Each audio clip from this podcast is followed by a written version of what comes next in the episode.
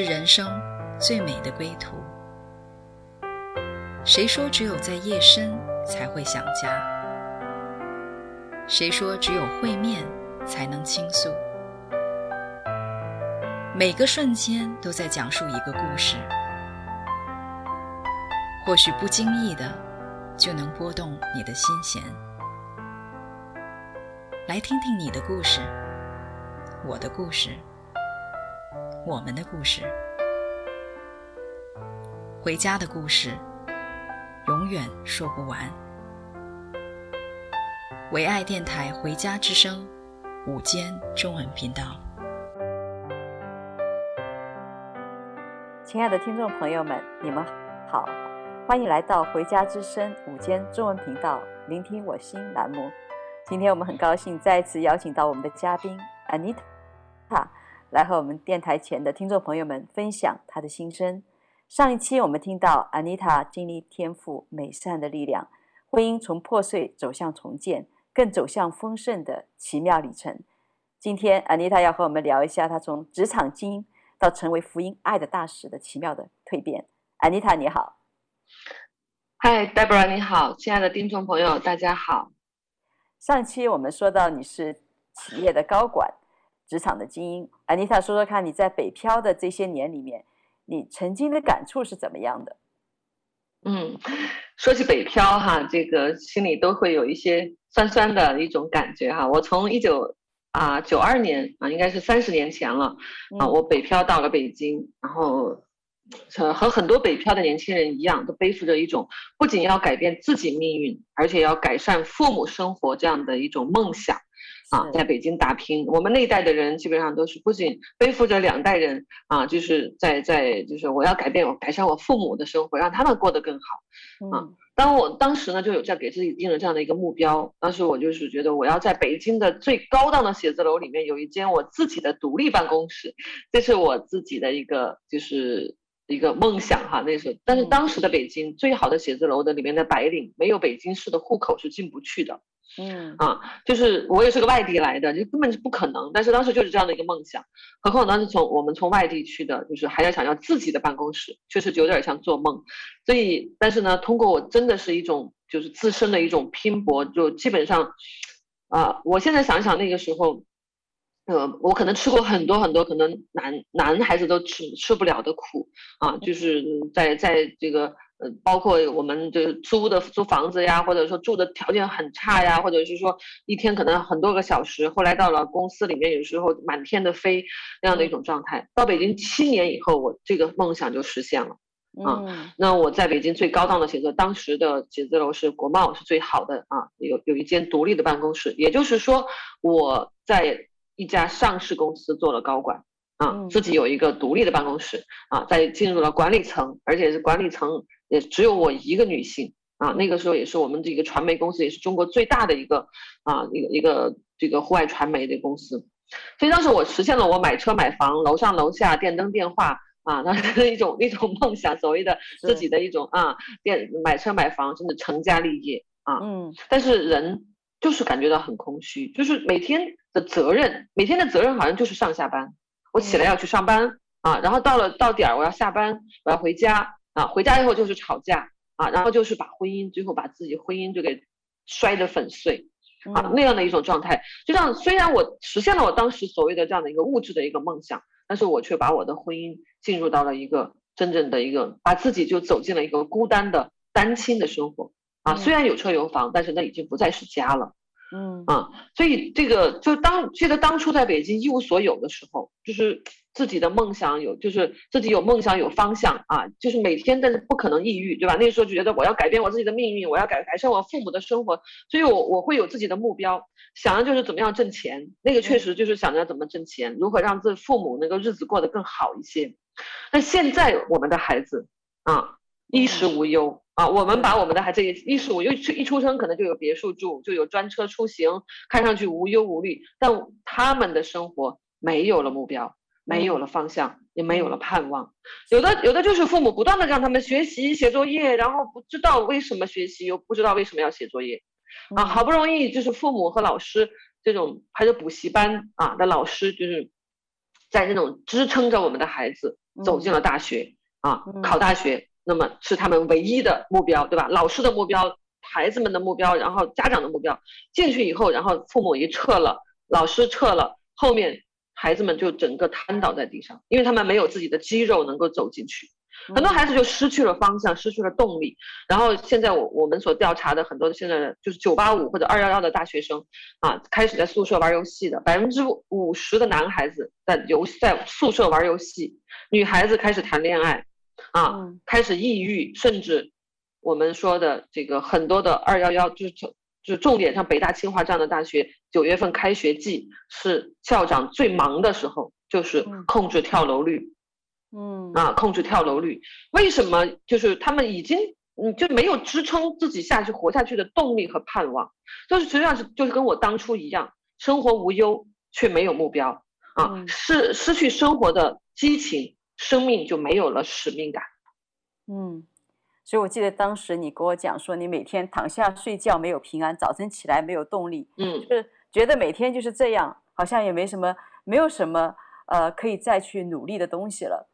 啊、呃，那我就想问你说，现代人讲的呢，常常讲的是赚钱呢、拼搏啊，而你在寻求使命感。那什么是使命感呢？嗯，使命感其实就是我们简单的说，就是与上帝心意对齐啊，与别人做对别人有益处的事情。如果你不信，你是一个没有信仰的人，或者没有这个，我们没有说没不在这个这个不信主的，但是你也是应该是一个做对别人有益处的事情。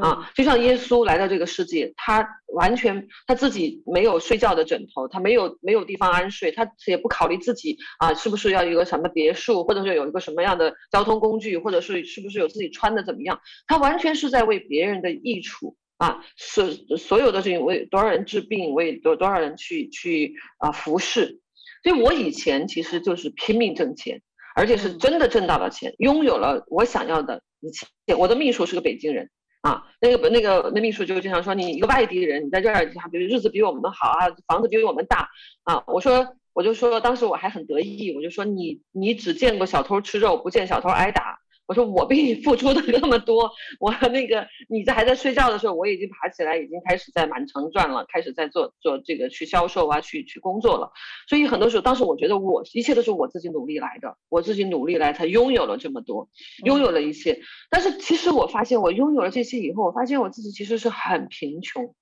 我发现自己内心没有平安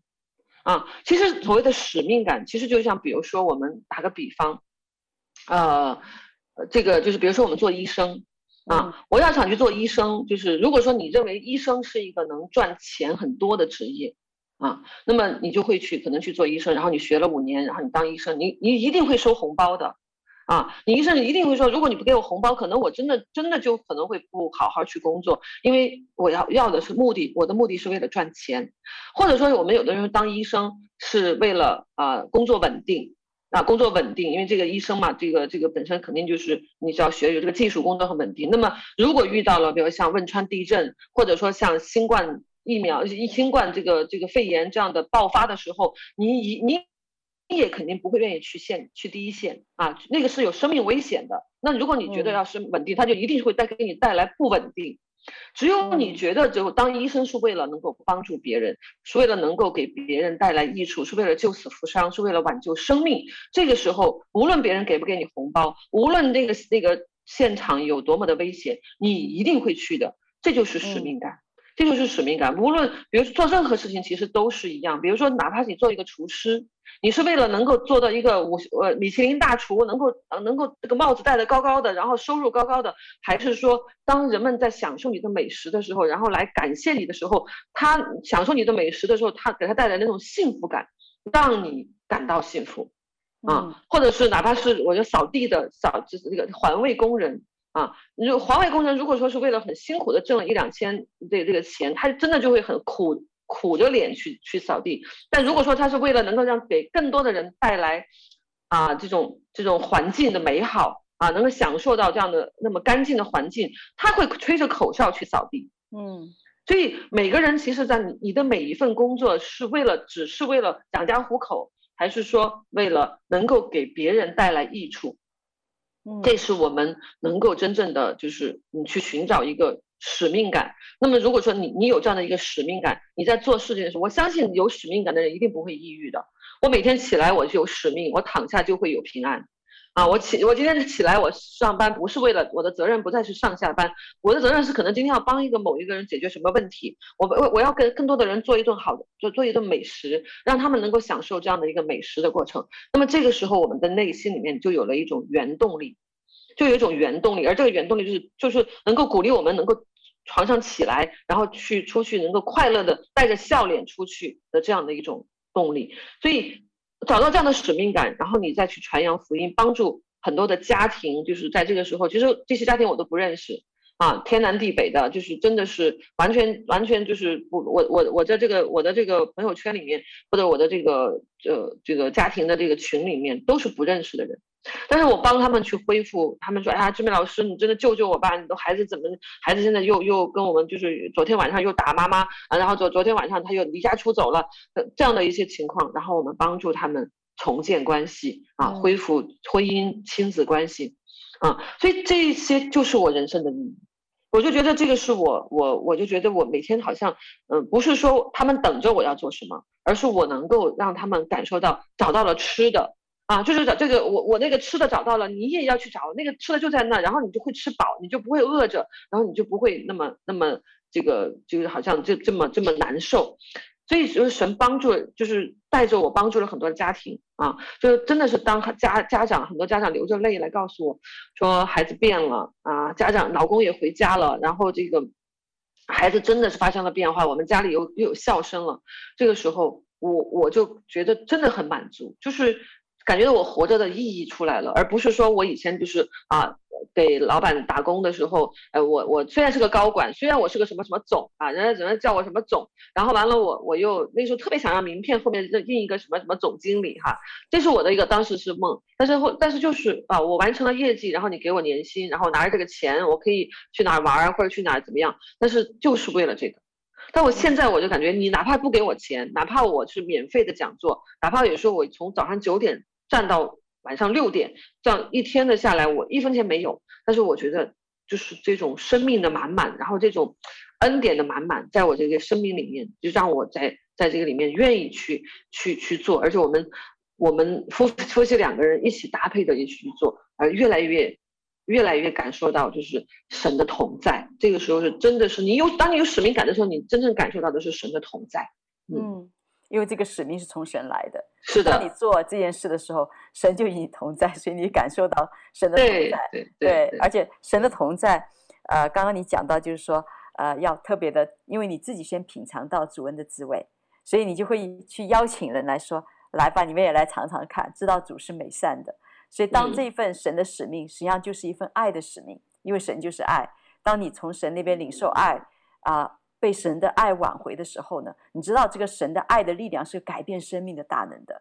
所以，当你带着这一份改变改变生命大能的这份啊、呃、这个能力去释放出这个爱的能力的时候，很多东西改变了。而这个改变是人没法做到的。所以我我感觉到你刚刚在讲的是一个跟神同工带来的一个喜乐，就是说哇，你其实是在观看神的作为啊、呃。那我想问问一下安妮塔，你具体说说看，生命在传讲神的爱和医治的同时。你说你自己在持续不断的被更新，那我很想知道说，呃，你是怎么样经历这一份更新的呢？是的，我我其实也经历，因为我过去也是一个，就是可以看得出来，就是因为我我刚才我呃前面我说过，我是一个这个女强人，所谓的哈，以前我自认为，所以我很骄傲，我很骄傲。那么我很很长一段时间开始我在做传讲的时候，我很在意，就是我讲的好不好。啊，我很在意，就是说人们愿意听，愿不愿意听。人家说，哎，你讲的真好，然后我就觉得我讲的真好，然后我觉得这是我讲的真好，然后这个这个真是一种，就是我我能够让让自己能够感受到，就是我我觉得这是我的。然后有一次，就是神真的管教我哈，就是觉得就他给了我就是一个人的一个小组，我们带就带这个六六 A 的那个课程是六周啊，每周呃两个小时。然后这样这样的一个一个这种一个小组的课程，但那那个就是那是一个幼儿园，当时请我去讲的时候，但是他们报名的时候也不知道因为什么报名没有人报，最后就只有一个人报名，那一个人也要开呀，对吧？而而且是离我的家有一个小时的车程啊，开车一个小时就一个人去讲，哎呀，那那个过程我真的非常的挣扎，就我觉得好可惜啊！你看我讲的那么好，然后只有一个人听，然后我要全部给他们讲一遍，然后每次就十几个小时的课程，我要全部要重新讲一遍，但是就只有一个人听。后来我我就一一直就很不平衡，然后又觉得。所以我特别不愿意去，但是又不不可以不去。整个这个过程当中，我就我我后来就是每次我开始挣扎的时候，有有一次我真的是听到一个声音，就是在在在跟我说：“你是在高举你自己，还是在高举我？”嗯，那当时我就觉得好像被雷劈了一下，那那那那种感觉，就是觉得我一下子就是觉得我我在干嘛啊？嗯、就是你你你你在这这个不高兴，那个不高兴，然后你的那个你是在高举你自己，还是在高举我？突然我就意识到，就是说我要做的事情是把人带到耶稣面前，我只是这个管道，而这个管道你你管这个水流多少，流流流流给了谁，流给了一个人，还流给了多少人？那是神的事情，那不是我的事情。我要做的事情，我要做的事情是要把神看不见的那个恩典和怜悯，用看得见的方式表达出来，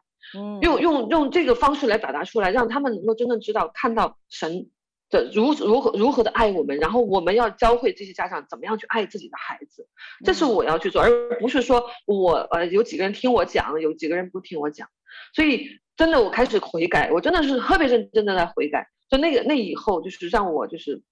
就是让我真正的就是知道我我的那个就是在里面的那种骄傲啊，然后真的很很这个这个过了一段时间，就是过了一段。时间以后，神给了我一个，就是真的我悔改啊，然后我就觉得，哎呀，呃，我真的是错了。我后来我再也不会去在意别人觉得我啊是是是多少人听课什么的。但是很不过了不久，神就给了我一个五百人的一个课堂啊，在在海口一个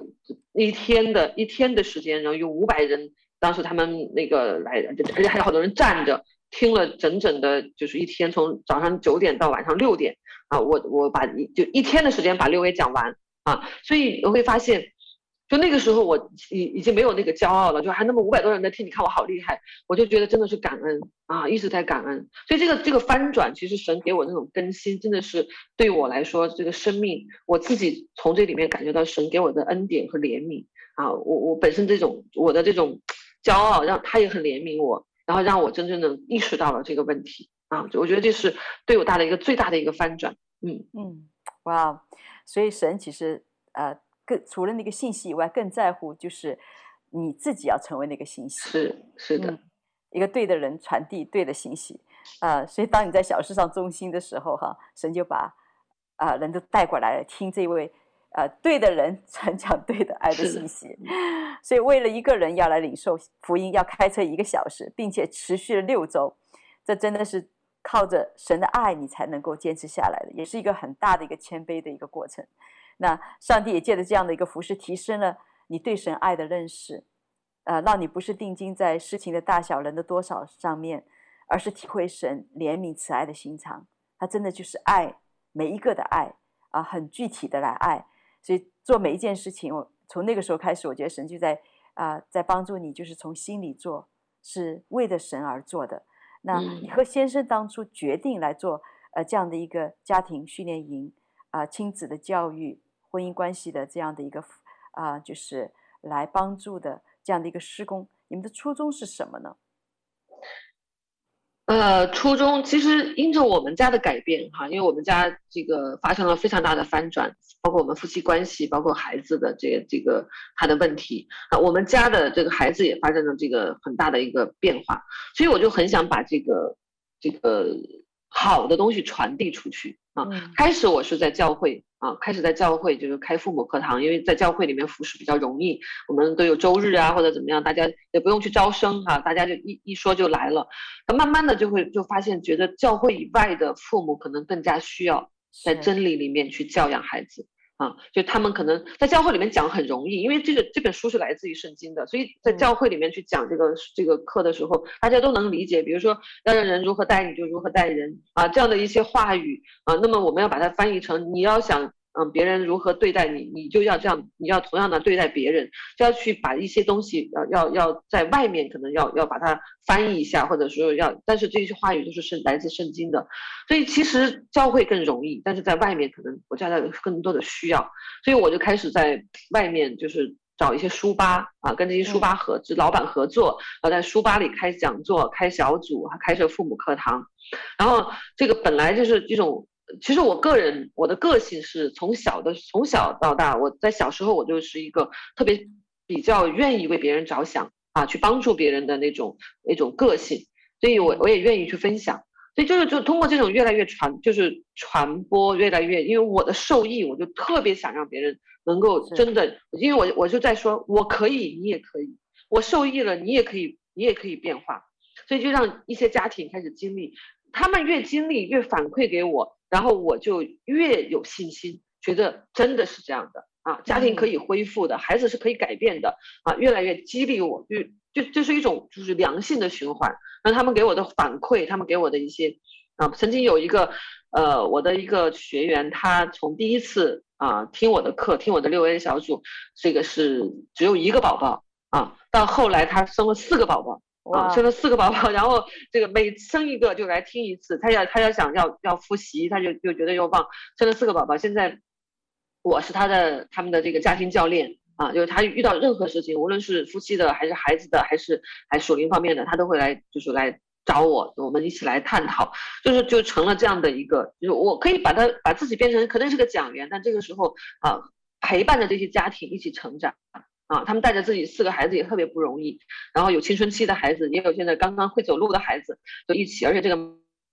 妈妈也真的是因为信，因为信信心，四个孩子全是剖腹产。啊，真的是带着生，就是冒着生命危险在生，无意就是在生这个孩子，所以我他们也在激励我们，因为他的信心在激励我。那医生都不收，说你们这孩子这个随时随地那个子宫都会破，但是，呃，他就是就是说我绝对不要。就是去打掉，我也要满足月把这个孩子生下来。然后神也很保守，他的孩子不是太大，也不是不是太危险，然后让他们在足月把孩子生下来。所以其实这就是我们在服侍的过程当中，我自己得到了这样的激励，同时我也能够用这样的方式去帮助更多的啊，就像这些案例，用这样的一些去分享，让去去去面对这样的一些家长，面对这样的一些这个这个家里比较遇到困难的这样的一些家庭。啊，所以其实是一种我们一起，大家在社区里面一直这样坚定的那么走下去，让每个自己的家庭里面受益。嗯嗯，哇，安妮塔好的东西和大家分享，所以我发现你是持续在实际的在开拓围墙外的教会，然后呢，这些生命的见证呢，其实也更激励你知道这一份神给你这一份是何等的宝贵，所以你就会继续的来传扬。所以感谢神啊，谢谢你的这个分享。那我们在听 Anita 继续的精彩分享以前呢，我们先来一起欣赏一首歌，《让爱走动》。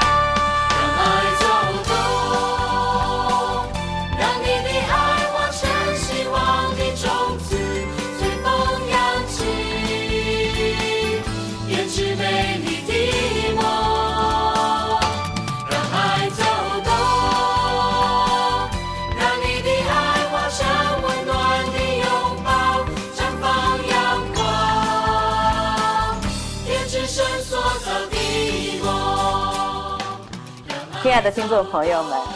我们刚刚收听的歌曲是《让爱走动》。这首歌很好的诠释了 Anita 在主的带领下一路走过来的过程。Anita，主的爱找到你，让你走过伤心，走过泪水，让你的心可以再次飞起来，再次活过来。而且主还加添你爱的力量，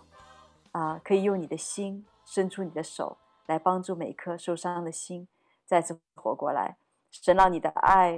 化成希望的种子，也成为温暖的拥抱，在你周遭的人群当中绽放阳光，编织神所造的梦。安妮塔，你说你自己的家庭其实是最受益的。那接下来你要不要跟我们的听众朋友们聊一下啊、在你们家中，你们夫妻之间啊、那些改变的故事？啊，好啊，这个是我特别想分享的，就是，嗯、其实我们信主以后。呃，无论是我们夫妻也好，还是父子，其实我最大的一个很大的一个体会就是，呃，我在比如现在在辅导一些家庭，我就看到一些这个这个就是家庭里面的一些，比如说经常会有就是父子反目啊啊，或者是夫妻成仇那样的一种，我真的很感觉到，就是如果我们没有变化。我们如果不是我们这样的一个变化，我们真的是进入到主的里面，然后去学习这样的一些，我们都愿意谦卑下来去学习。可能我看到的我的家庭，可能就这个就是就是他们那样的很多那种家庭的那样的一种状态啊。所以其实我真的感觉到很幸运，就是神真的是让我能够走出来，让我们能够虽然是一个破碎的这样的一种状态，然后呃。真正让我们啊两个破碎的人，然后重新把这个器皿重新的联合起来，然后重新的来使用我们，让我们能够重能够重新来建造，就像一个雕刻家的小刀，就是孩子也好，说什么孩子孩子也好，夫妻也好，我们的都是互相都是，我们只是雕刻家的小刀啊，嗯、那个雕刻家就是我们的神，我们的上帝啊，我们互相在雕刻，这个孩子在孩子那个小刀在雕刻我们的时候，那个心里是疼的，流血的。但是实际上，我们并不是塑造别人的人，我们不可能生下的孩子也好，夫妻也好，我们不可能。我不是这个大师，我不是你去捏一个泥人，把他们捏成什么样子，而是我们是在被塑造的过程，也是一个重整生命的过程，所以。我们夫妻在这个以前，我们在吵架哈，在有时候就是我比较很强势啊。我先生是是一个学究型的人，他是那种属于啊不怎么说话，然后话不不多，但是是在是个研究性，所以我在家里是比较强势的。所以有很多事情我就可以说这个不行啊，那个不行，那个肯定不对的，你不可以这样做，不可以那样做。我经常是一种这样的一种姿态啊。那么他有时候经常会说，你说的都对，我不想听。啊，为什么？因为你像训员工一样的训老公啊，所以就是就这样的。其实我说的都对，但是呢，他不愿意接受，是因为我没有像一个妻子那样的去去跟他在一起。嗯，所以这是我们当时的一个就是生活状态。所以后来信主以后，我们也学到了夫妻啊，是妻子是是真正的荣耀的帮助者啊，是丈夫的一个帮助者的时候，我就会发现，其实我的位置不在他的前面，而在他的后面。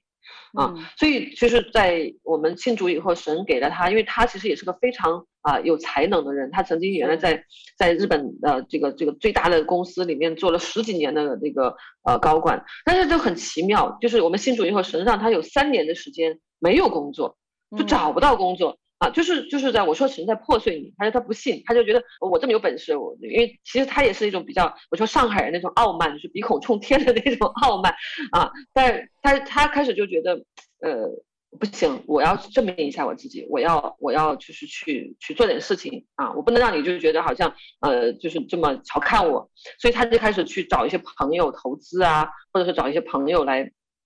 来这个呃就是做生意啊，想挣点钱，然后我我们我就。就感觉到，我听他在跟我聊的时候，就感觉到这个是不对的。我觉得这个这个投资不对，这个投资可能有问题，你这个合作的人也有问题。我觉得神有时候给我们做妻子的哈，这个就是第六感。我们说第六感也好，还是这个灵里面的那个眼睛非常的敏锐，其实是真的是非常的敏锐，而且也有时候感觉也很准。但是我们要拿着这个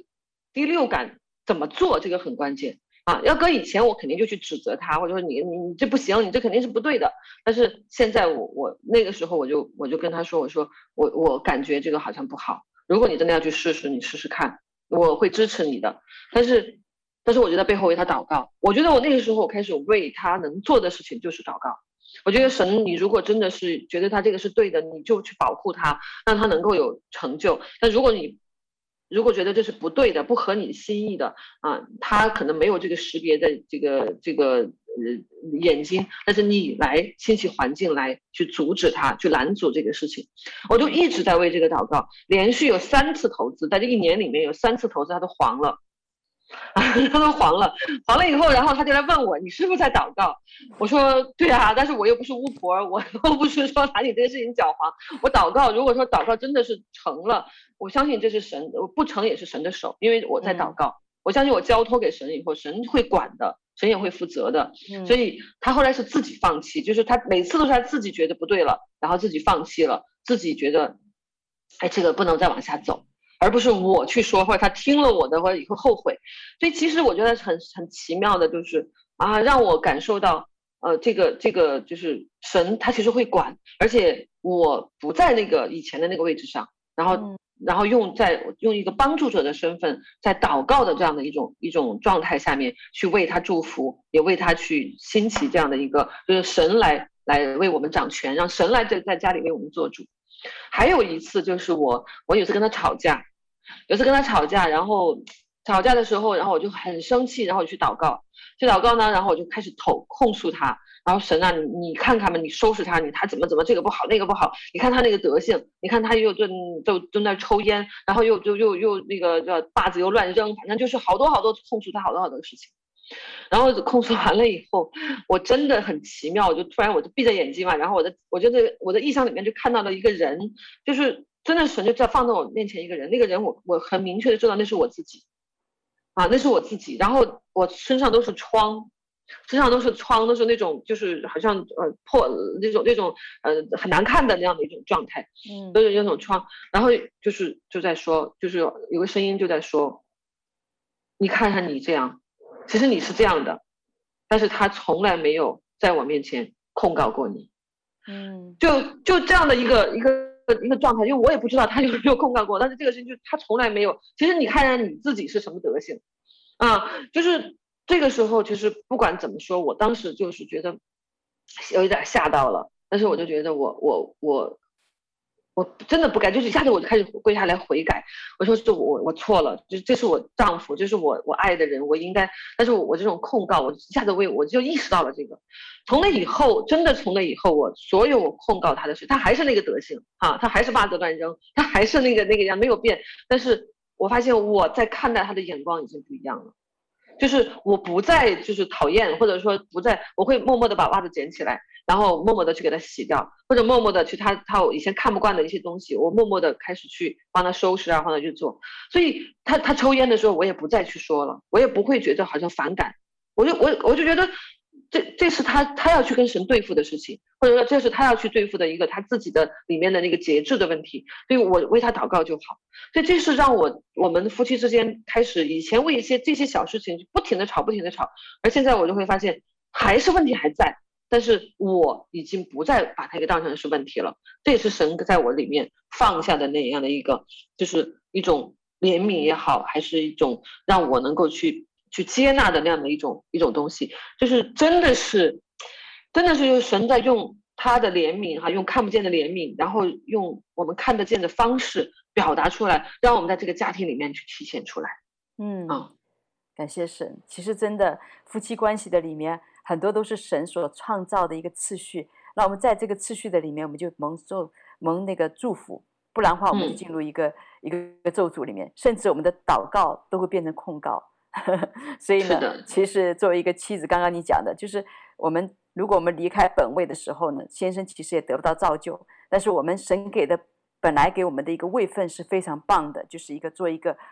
先生荣耀的帮助者。那在整个过程中，我们知道怎么样扶持理解啊，先生也知道神做事的法则啊，不会越界越过自己的本位来做啊事情，而且更多的信靠是在神身上，所以就会来。祷告而不是控告，就会在神面前来祷告，来愿神来亲自做成啊他要做的工作，所以太棒了啊！在这个过程中看到呃神改变你的先生，现在是一个真的服侍了好多的家庭啊，也很多很多为父的心在他的里面，也是因为他自己走过这样的一个被神破碎的过程，他知道这过程是不容易的，所以他有一个怜悯同情的心，在他将来的服侍的里面，所以真的是非常的美。我们接下来听一首歌，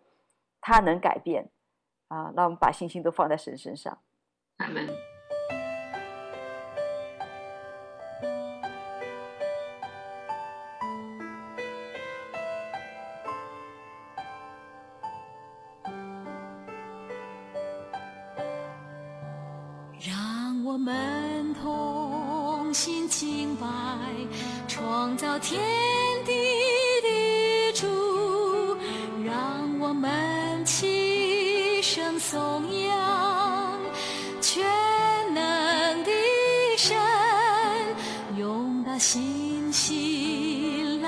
man-made.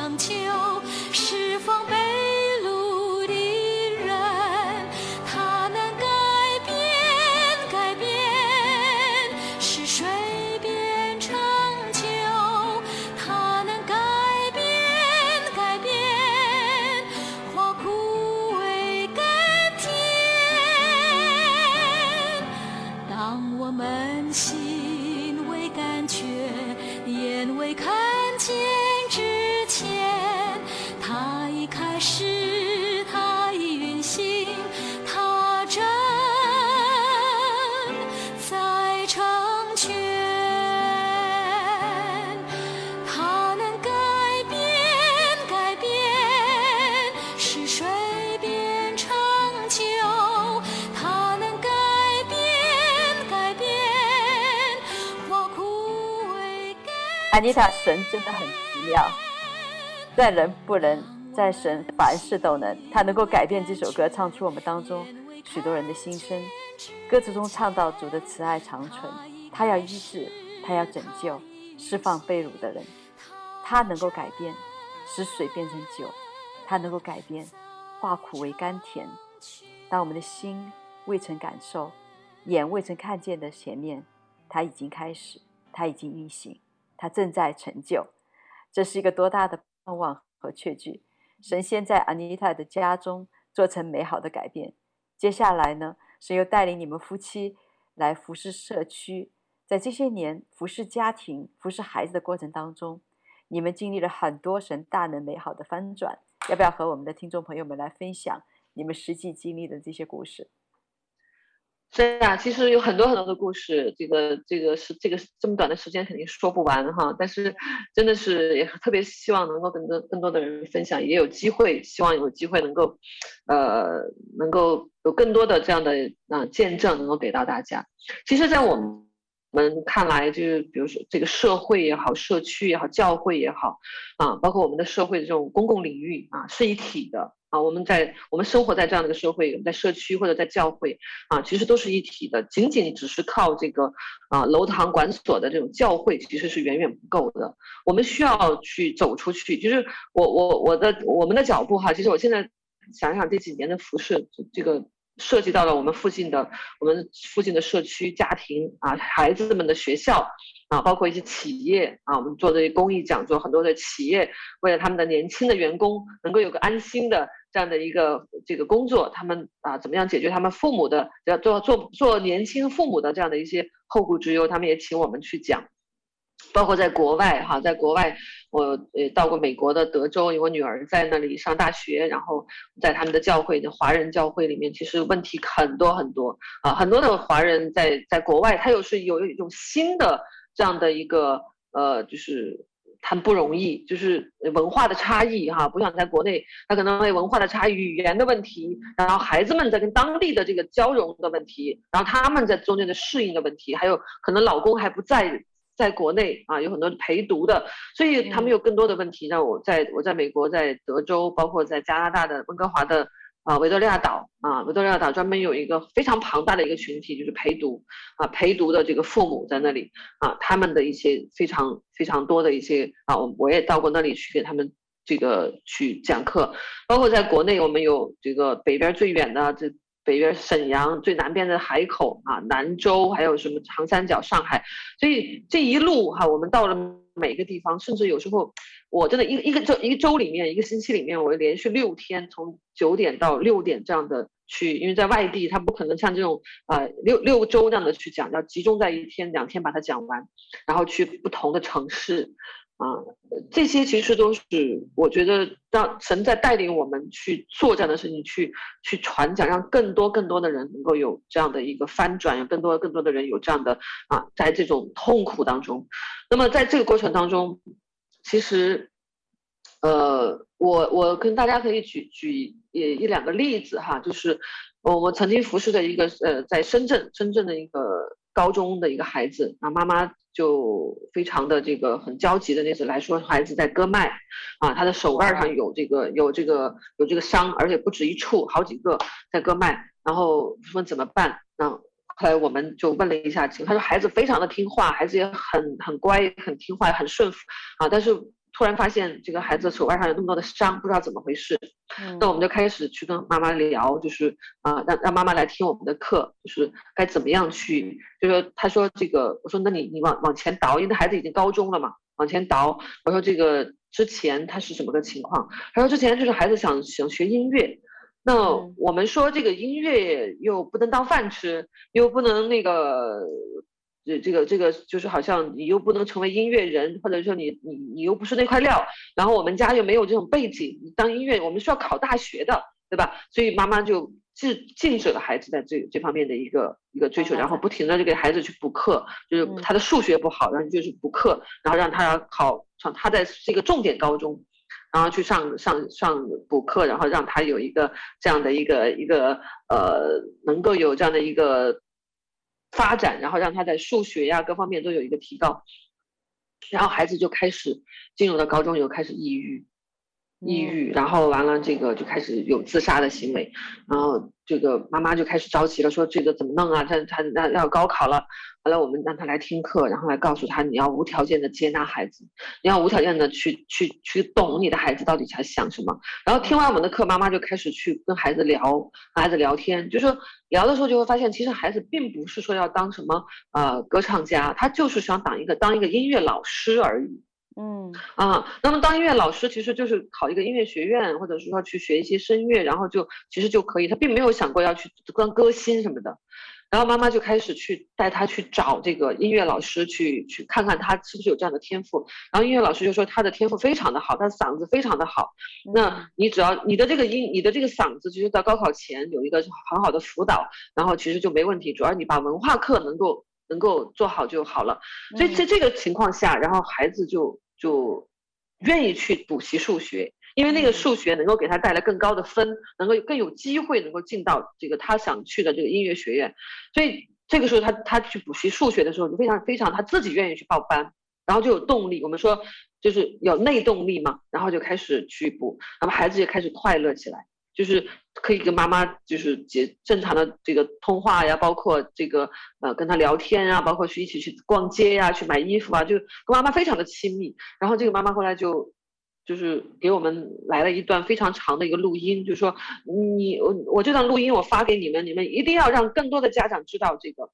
这个我的这个经历，让更多的家长能够知道，呃，是什么才能够才能够真正和我们的孩子建立关系啊？不是说你想要的一些所谓的盼望、所谓的梦想、所谓的你给加给他们的东西，是真正你要去理解他、懂他，然后让他们去做他们自己愿意做的事情，让他们自己去实现他们自己要实现的梦想。所以，我们这个课程实际上就是让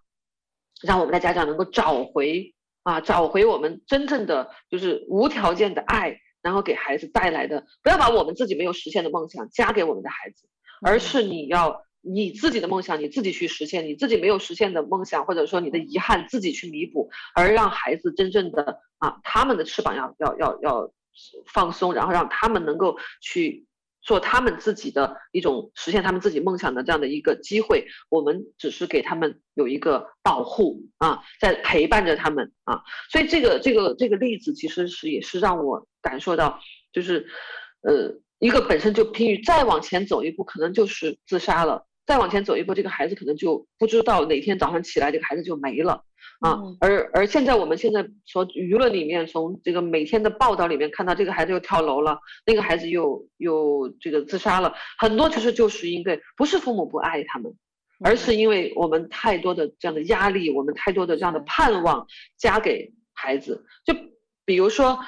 说现在的自杀率最高的。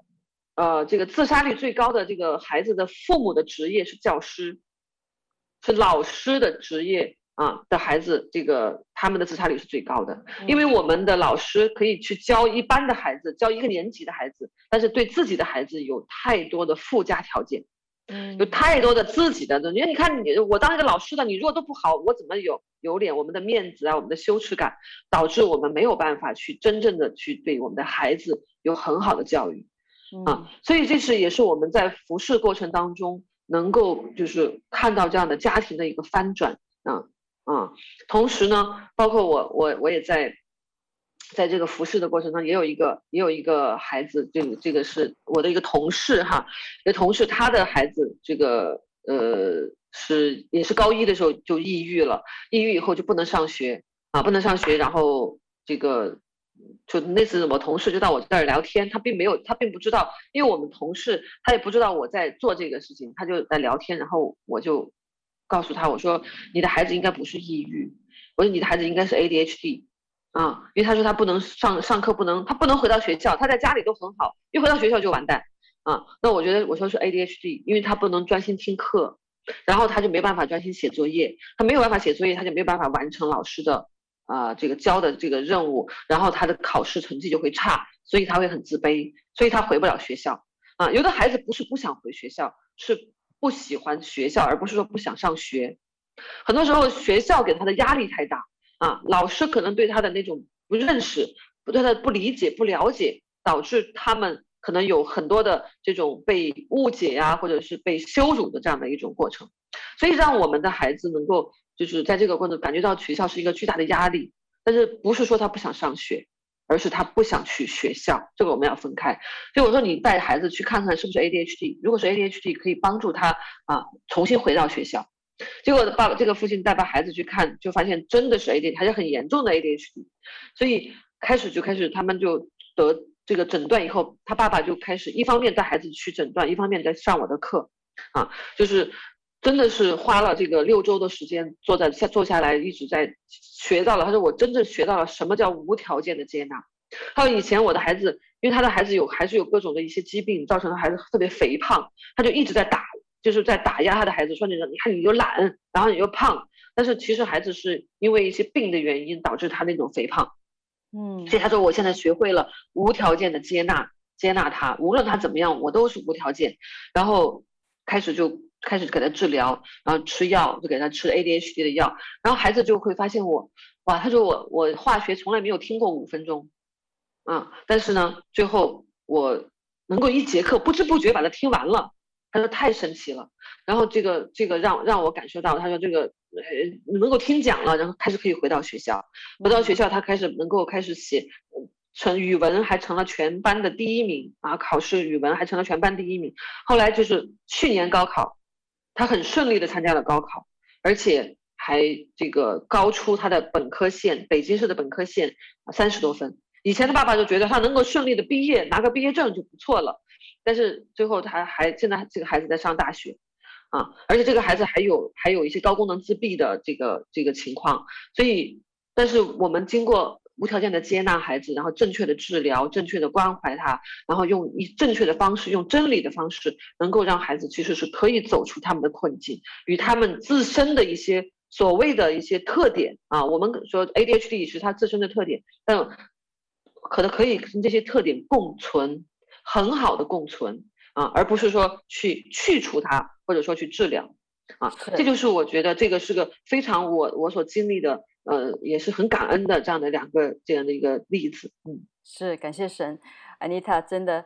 神的爱啊，呃，是尊重，是无条件的。神的爱带给我们的是一个使命感，因为圣经上说到“民无异象，就必放肆”。人如果自己的生命没有对自己生命负责，他没有一个使命感，而是被。别人强制进到一个生命的轨道呢，常常会落到一个空虚、沉沦、自暴自弃的任性和放纵里，或者呢是沉浸在懊悔和忧伤、抑郁和悲伤的一个情感的里面。所以在这一次呢，嗯、我相信安妮塔有很多的人、很多的父母、很多的孩子需要知道这个使命感。那其实真正的这个使命感的后面就是一个这位神啊，他带给我们使命。所以安妮塔，要不要你来带我们电台前的听众朋友们？做一个祷告，让他们进入这样的一个神为他们所命定的一个使命感。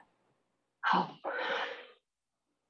亲爱的主耶稣，谢谢你啊！今天我来到你的面前，承认我是一个罪人啊，求你赦免我。今天我也在你面前决定跟随耶稣啊！我相信为耶稣为我的罪而死，三天后复活。现在我恳求耶稣。进入我的生命，啊，我接受耶稣成为我个人的救主和生命的主，啊，愿圣灵来充满我，愿你给我的那一份使命感也给到今天能够听到这样的这个啊这个话语的人，啊，让他们能够真正从内心里面去寻找自己的使命感，能够让自己能够知道神的呼召，你给我们的命定。啊，我愿意一生来追随你，谢谢主耶稣，啊，奉耶稣基督的名祷告，阿门，阿门。谢谢安妮塔今天的分享，亲爱的听众朋友们，啊，我们希望在这条路上你能够找到主，找到你的使命，啊，谢谢您的收听，我们下期节目再见。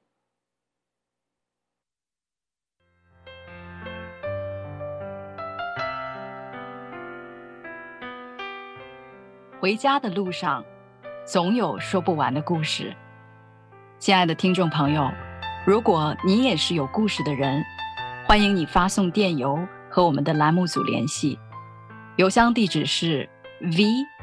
o h o m